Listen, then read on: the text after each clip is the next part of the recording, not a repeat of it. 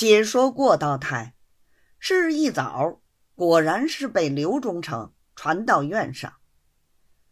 这日，刘忠诚托称感冒，吩咐巡捕官指了辕门。凡官员来见的，一概到罚，单传了过道台进去。又叫把他请进内签押房，以示要好之意。等到过道台进来，刘忠诚已站在那里等候许久了。二人相见，大功归坐。忠诚穿的是件街衫，也没有戴大帽子。见面先让升官，又问：“便衣带来没有？”过道台回称没带。忠诚便同自己跟班的说道：“我的衣服，郭大人穿着还对，快去把我新做的那件。”石地沙大褂拿来，给郭大人穿。跟班的答应着，去不多时，取了出来，给过道台穿上。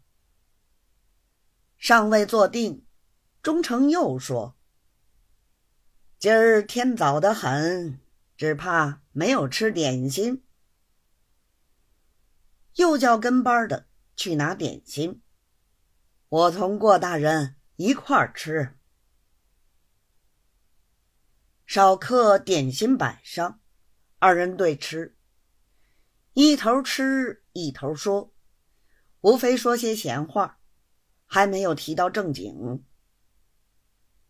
一霎点心吃完，刘忠诚见过道台头上汗珠有黄豆大小，滚了下来，又赶着叫他宽大褂儿。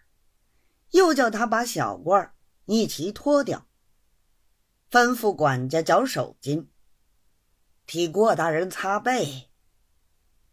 正闹着，巡捕拿着手本来回道：“已撤防军统领胡道并见。”忠诚把眼一瞪道：“我有功夫会他吗？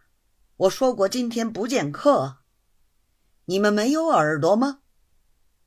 巡捕道：“胡道说有要紧公事面回。”刘忠诚道：“什么要紧公事？叫他去找戴某人。”